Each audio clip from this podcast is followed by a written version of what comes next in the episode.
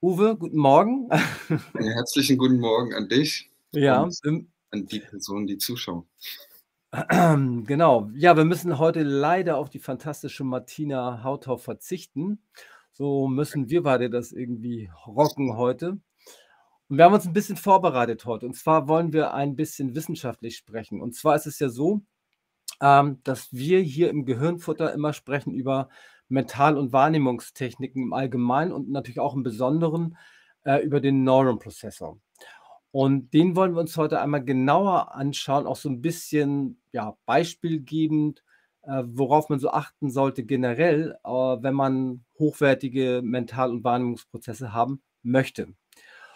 Und damit wir das hier in 11 Minuten so einigermaßen auf 'n Punkt bringen können heute, haben Uwe und ich uns 'n kleines Skript vorbereitet. Deswegen muss ich hier auch immer nebenbei raufschauen, äh, damit wir nicht, ähm, völlig aus'm Ruder laufen. Also, ich fange einfach mal an und, äh, dann, ähm, werde ich mit Uwe hier im Wechselspiel heute versuchen, das ein bisschen rauszuarbeiten für euch. Also, bereit, Uwe?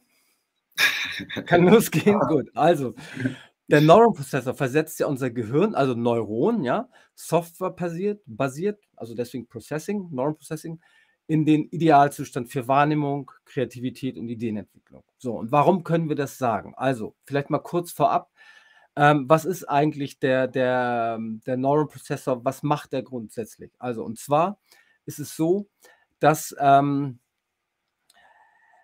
eine in einen speziellen Wahrnehmungszustand kommen kann jeder Mensch, ähm, weil Wahrnehmung im Alltag weitestgehend ausgeblendet wird. So, und sprich, sie kommt nicht in unsere bewusste Wahrnehmung, weil wir mit unserem Alltags ähm, permanent, ähm, vorne vor sind sozusagen. Das bestimmt unsere bewusste Wahrnehmung, die wir haben. Aber unbewusst läuft wesentlich mehr Information zusammen. Und wenn man jetzt an diesen unbewussten Informationsstrom ran Mhm. möchte, dann, ähm also, um über was auch immer etwas zu wissen, also, um ein Konzept zu erarbeiten, 'ne Lösung zu erarbeiten oder, oder, oder ähm, dann muss ich mich mit dem Neuron-Prozessor oder eben einer Technik meiner Wahl auf dieses Ziel fokussieren und damit in Resonanz zu gehen. Also, 'ne Art hyperintuitive Verbindung aufbauen. So, und auf Basis dieser Resonanz hole ich mir dann über ein in immer intensiver werdendes Schreiben und Skizzieren, ähm, Informationen aus einem Informationsfeld, in das wir mit unserer gesamten Existenz eingebunden sind. Andere Begriffe, die damit oft assoziiert worden sind, zum Beispiel sind sind Matrix, Akasha-Chronik oder kollektives Unbewusstes. So, und jetzt ist die Frage, ähm, warum ist das so? Also, sprich, ähm, wie ist das überhaupt möglich? Und dafür müssen wir uns überhaupt erst mal anschauen, ähm, wie das Wechselspiel zwischen Alltag und äh, also, Alltagsbewusstsein und einem besonderen Bewusstseinszustand in der mentalen Wahrnehmung ist, nämlich generell die, ja, ich sage mal, üblichen Bewusstseinszustände, die wir vorfinden. So, und das ist jetzt Uwes Fachgebiet, weil er nämlich bei uns auch für den Forschungs und Wissenschaftsbereich zuständig ist und diesen leitet. Und, ähm, ich glaube, du hast jetzt einfach mal 3 typische Bewusstseinszustände für uns, die das definieren, richtig? Genau, und von dir ja, von dir kommt dann noch der 4., ne? Genau. Äh, das ist ich würde mal sagen, wir machen einfach mal 'ne Dimension auf zwischen, äh, geht gar nicht und, äh, geht hervorragend, so 'ne Res Resonanzaufnahme, ne? Mhm. Und, ähm, wir haben uns da quasi, äh, äh, 3 Personen, äh, vorgenommen, beziehungsweise, äh, 3 Stati, von unterschiedlichen Personen. Einmal einem, äh, gestressten Menschen, ähm, dann jemanden, der, äh, im Normalzustand, sage ich mal, unterwegs ist und dann, äh, 'ne andere Person, äh, die 'ne Kreativitätstechnik betreibt, ne? Und, äh, beim gestressten Menschen, dann heißt es in dem Moment, äh, was die der Zustand, seiner Gehirnwellen grade in dem Moment angeht, dass er hauptsächlich, äh, Betawellen in seiner linken Gehirnhälfte, ähm, äh, existent hat und in dem Zustand, äh, nicht fähig ist, komplexe, äh, Aufgaben zu lösen oder jetzt kreative Ideen, äh, hervorzubringen. Man kennt das ja auch von sich selbst, In dem Moment, in dem irgendwas zack, zack, zack und äh, angetrieben von hier, angetrieben von da, da sind intuitive Leistungen äh, oft ausgeschlossen. Ne?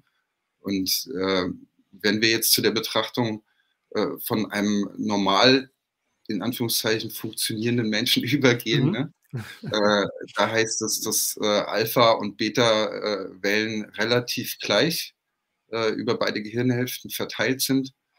Äh, und ja, das dazu beiträgt, dass er eine relative mentale Stabilität äh, aufzeigt, kleinere, komplexe äh, Aufgaben lösen kann.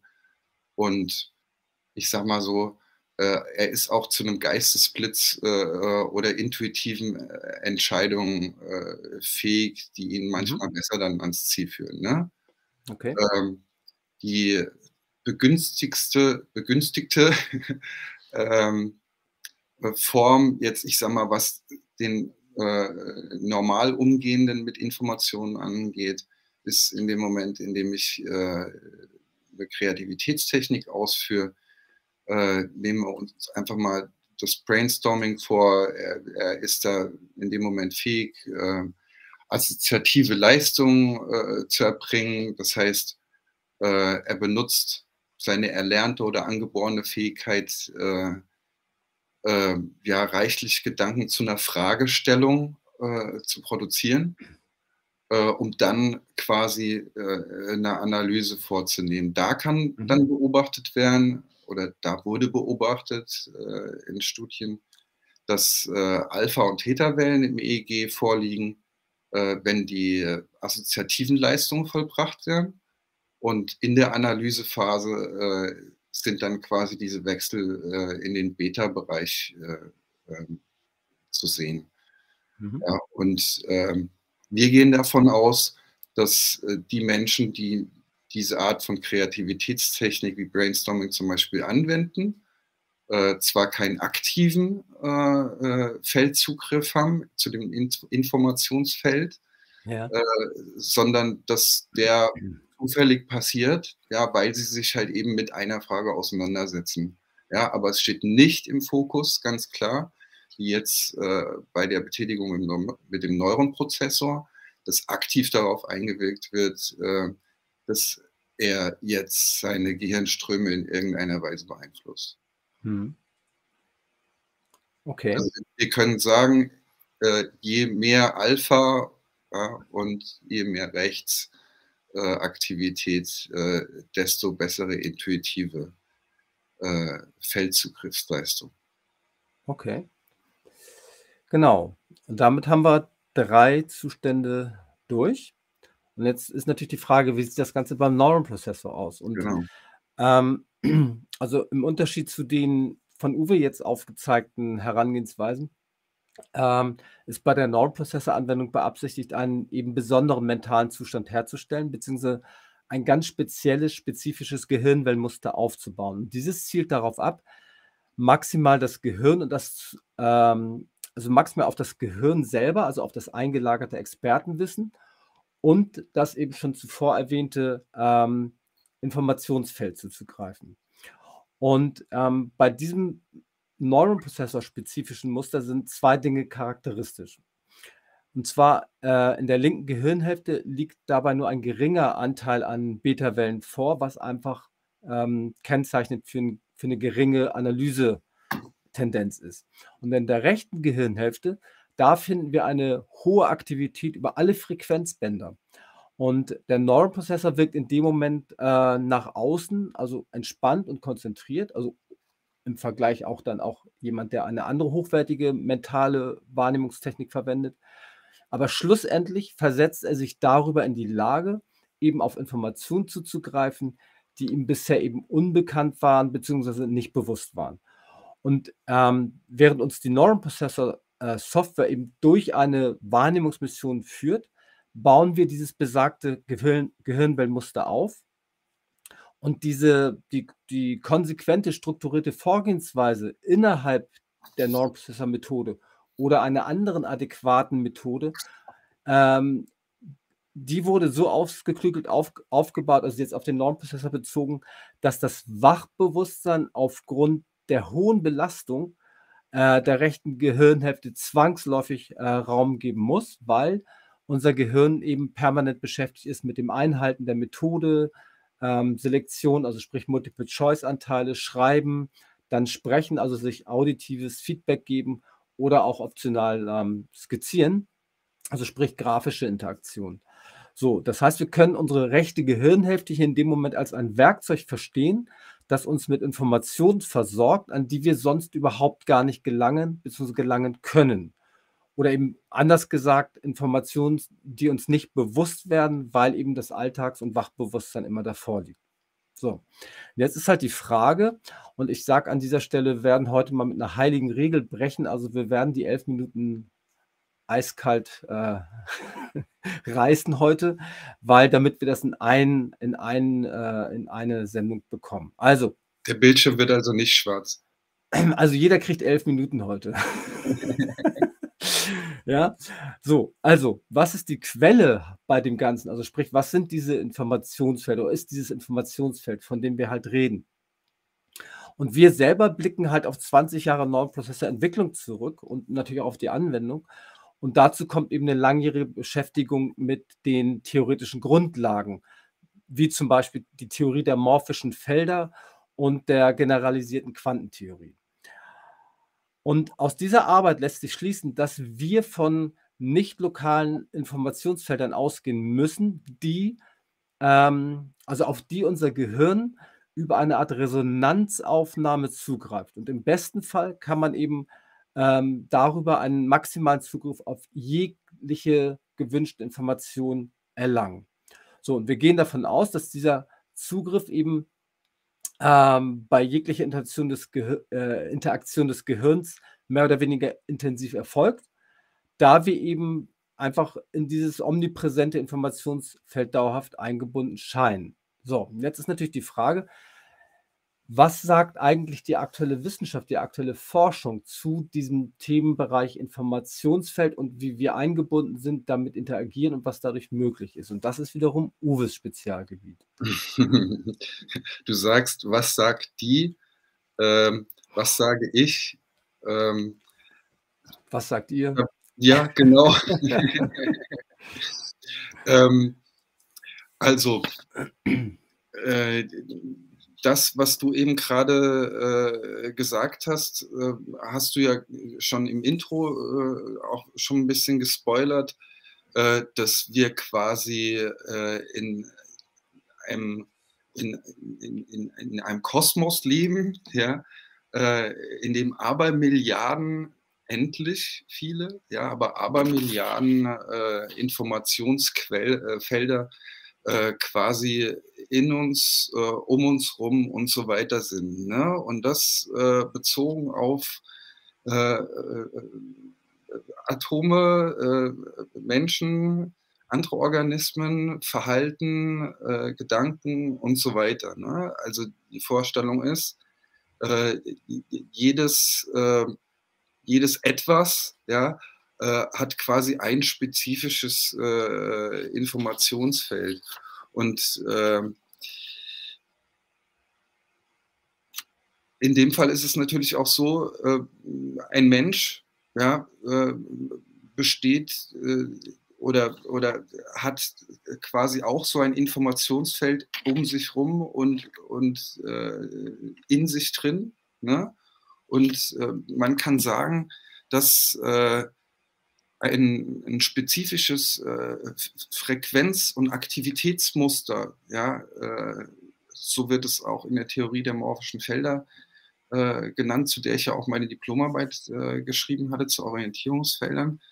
Ein spezifisches Frequenzaktivitätsmuster äh, ist quasi mit dem Feld, ähm, mit den spezifischen Informationen assoziiert.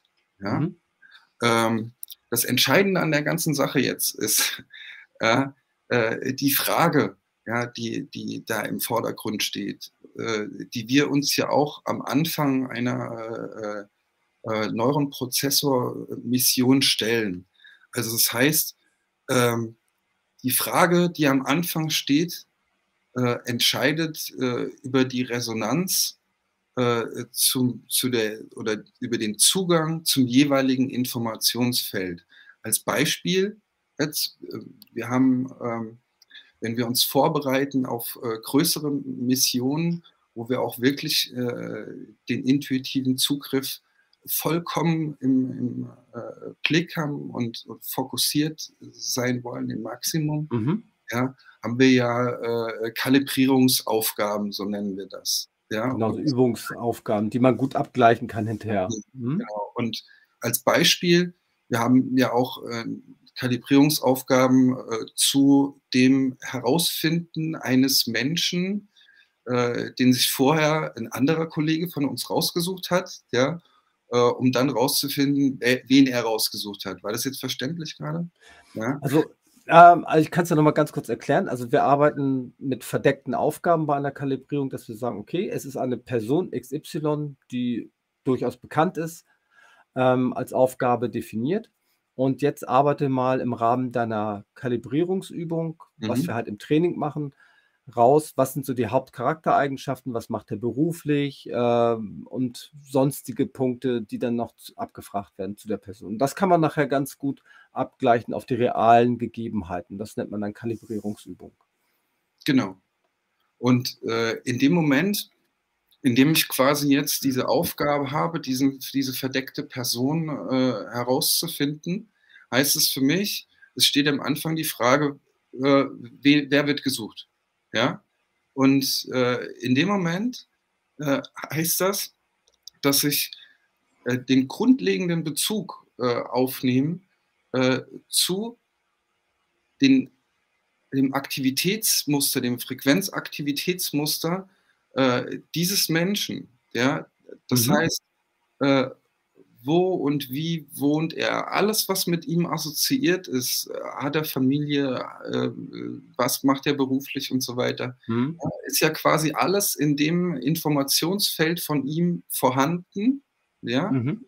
Und jetzt ist die Vorstellung, dass alleine diese Frage, die gestellt wird, äh, ein, wie soll ich das sagen, quasi äh, ein Bedürfnis mit sich führt, ja, beantwortet zu werden ja? ja.